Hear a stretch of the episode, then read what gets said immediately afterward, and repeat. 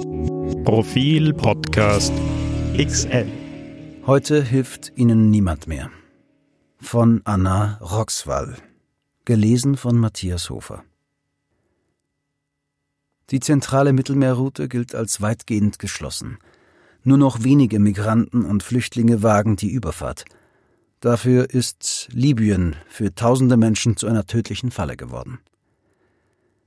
Wir wollen raus aus dieser Hölle, sagt Munir. Er hat Tage voller Angst und Schrecken hinter sich, wie andere Menschen sie in einem ganzen Leben nicht durchstehen müssen.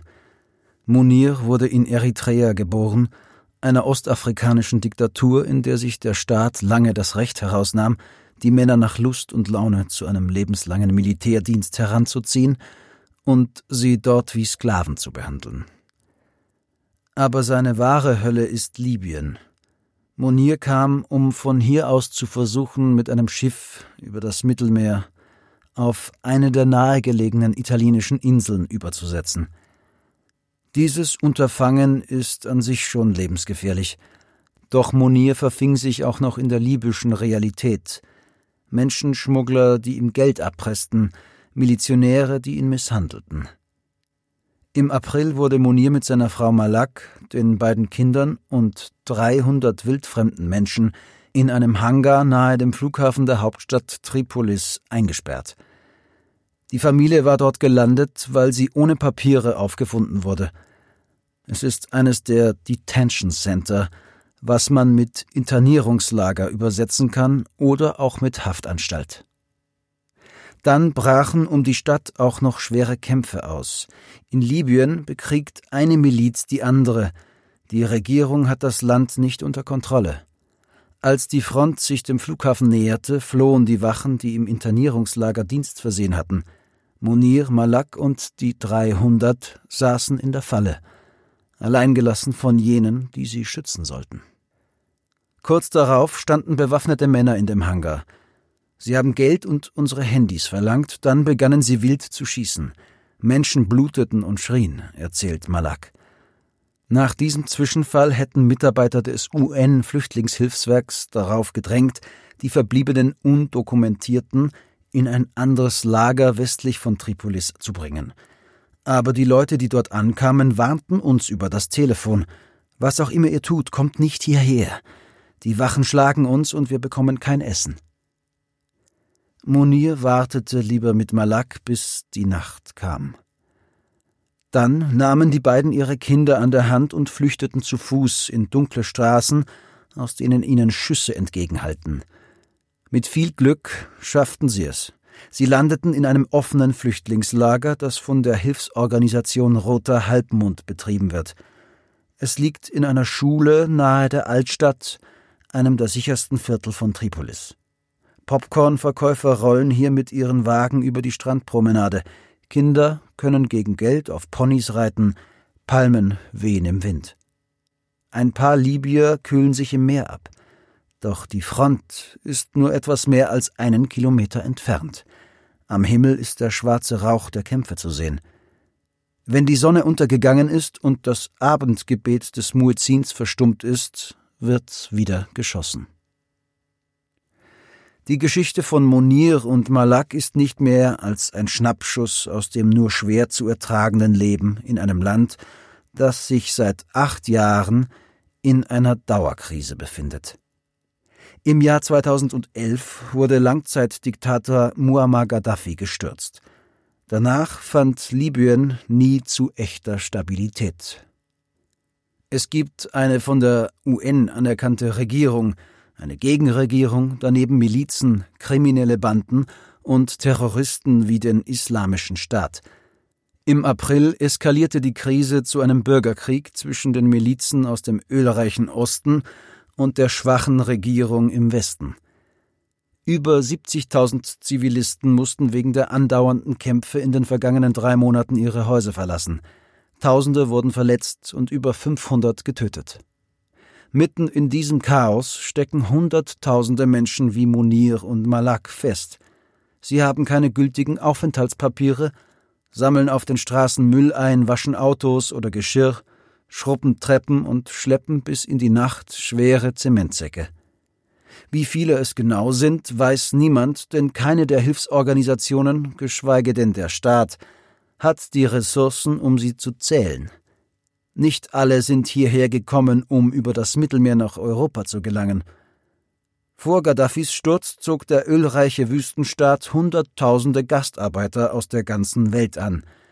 Sie saßen mit Ausbruch der Revolution in der Falle. In Libyen dienen die Ausländer nun oft als Einnahmequelle. Sie werden entführt und nur gegen Lösegeld freigelassen. Selbst die von der UN anerkannte Regierung scheint die Migranten als Druckmittel verwenden zu wollen, um Geld zu erpressen.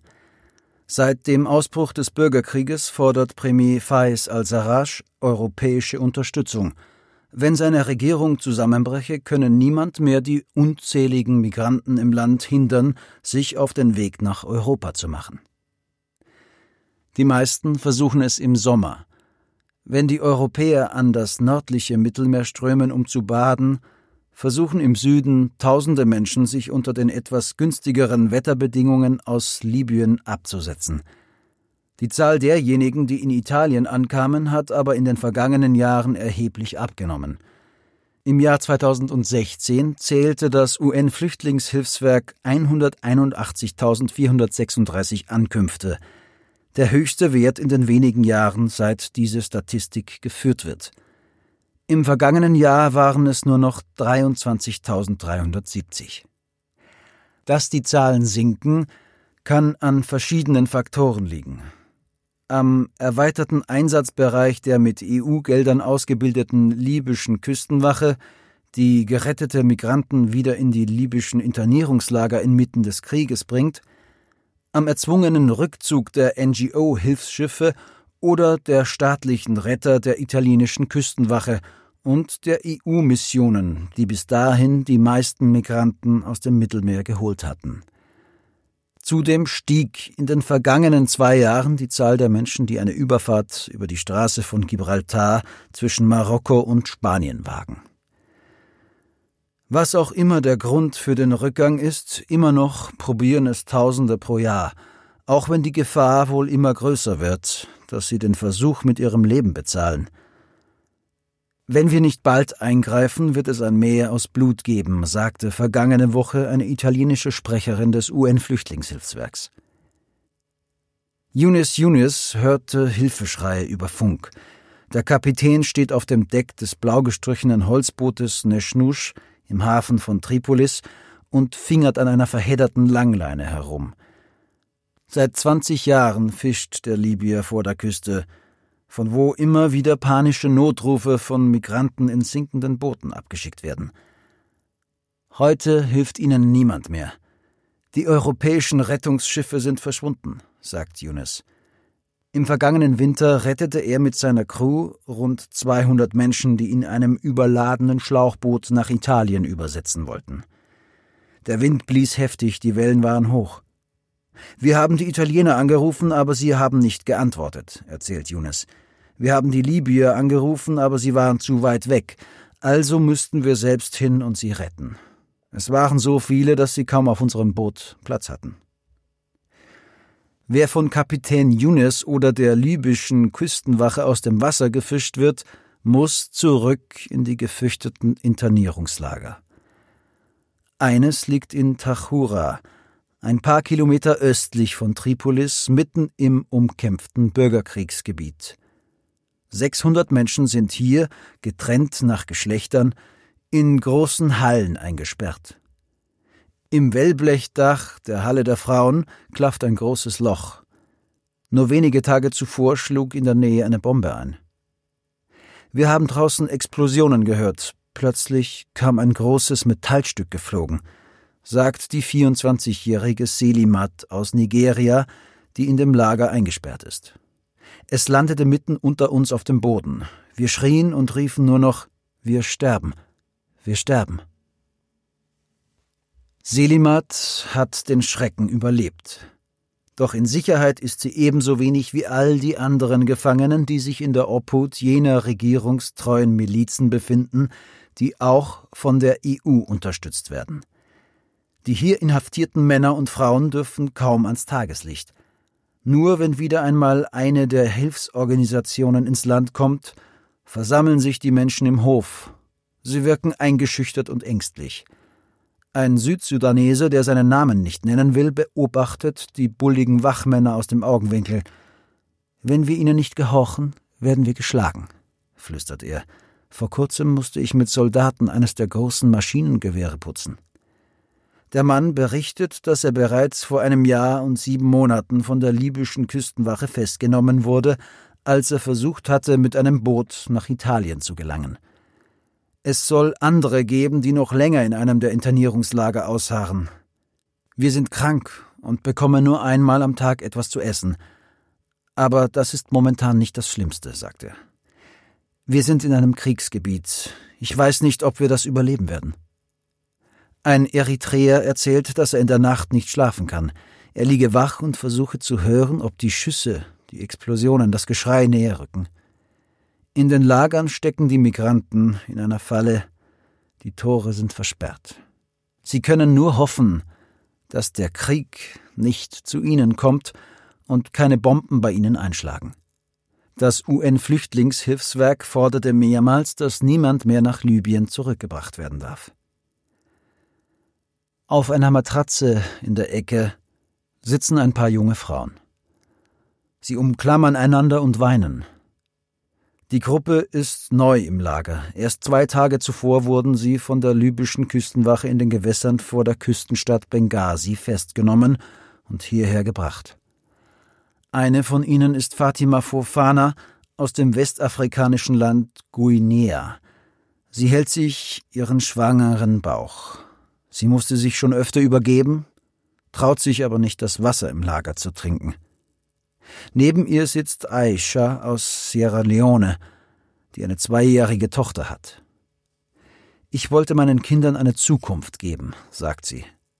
Aber alles Leiden war umsonst. Dann wischt sie sich mit dem Zipfel ihres Schleiers die Tränen aus den Augen. Als auf dem Meer die Wellen größer wurden, hatte ich große Angst, aber hier fürchte ich mich noch mehr. Anmerkungen zur tödlichsten Route der Welt. Wie viele Menschen im Mittelmeer sterben, kann nur geschätzt werden. Dass keine NGO-Schiffe mehr vor der libyschen Küste unterwegs sind, verschlechtert die Datenlage noch. Am Anfang steht eine betrübliche Zahl 569. So viele Menschen sollen seit Jahresbeginn 2019 beim Versuch gestorben sein, das Mittelmeer zu überqueren, schätzt die Internationale Organisation für Migration, kurz IOM. Doch wie kommt diese Zahl eigentlich zustande? Die Analysten der UN-Behörde tragen Informationen aus verschiedenen Quellen zusammen. Staatlichen Quellen, Zeitungsberichten, Vermisstenmeldungen und Augenzeugenberichten von Überlebenden eines Schiffsunglücks – die von UN-Behörden oder NGOs befragt werden. Sie erfassen die Daten, gleichen sie miteinander ab und errechnen daraus Woche für Woche die Zahl der Toten. Ein heikler Prozess. Die Angabe, wie viele Menschen im Mittelmeer sterben, ist Teil der politischen Auseinandersetzung rund um das Thema Migration. Gibt es mehr Tote, spüren Politiker den Druck zu handeln. Werden es weniger, atmen viele durch. Regelmäßig wird berichtet, wie hoch der Prozentsatz der Ertrunkenen im Vergleich zu den in Europa ankommenden ist, die sogenannte Todesrate. Ein Problem dabei ist die schlechte Datenlage. Nicht jedes Bootsunglück im Mittelmeer wird auch entdeckt und dokumentiert. Immer wieder melden Menschen, dass ein Verwandter ein Boot bestiegen habe und nicht mehr zurückgekehrt sei. Auch werden Leichen von Migranten an den Stränden von Tunesien oder Libyen angespült ohne dass zuvor ein Schiffbruch registriert worden wäre. Selbst bei registrierten Bootsunglücken bleibe die Zahl der Opfer oft unklar, sagt Julia Black, Mitarbeiterin des IUM-Projekts Missing Migrants. Anzeichen für unentdeckte Havarien und Katastrophen mit unklarer Todeszahl häufen sich, seit die italienische Küstenwache Seerettungen schrittweise eingestellt hat. Das Fehlen der NGO-Schiffe vor Libyen ist ein Faktor geworden, der es schwieriger macht zu verstehen, was passiert, so Black. Insofern sind 569 Tote in diesem Jahr die niedrigste mögliche Schätzung. Das IUM begann im Jahr 2014 damit, die Zahl der Toten im Mittelmeer zu erfassen.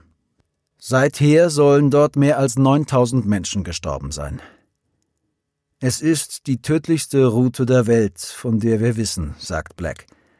Die meisten Toten im Mittelmeer gab es laut IUM-Daten im Jahr 2016. 2911 Menschen sollen ertrunken sein. Danach ging die Zahl der erfassten Todesfälle zurück.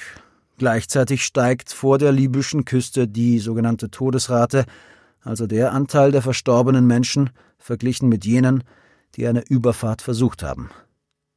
Lag sie im Jahr 2018 noch bei 2,7 Prozent, verdoppelte sie sich im ersten Halbjahr 2019 auf mehr als 6,3 Prozent. Das ist absolut besorgniserregend, sagt Black. Text Anna Roxwall. Mitarbeit Christoph Zotter. Tontechnik und Sprecher Matthias Hofer.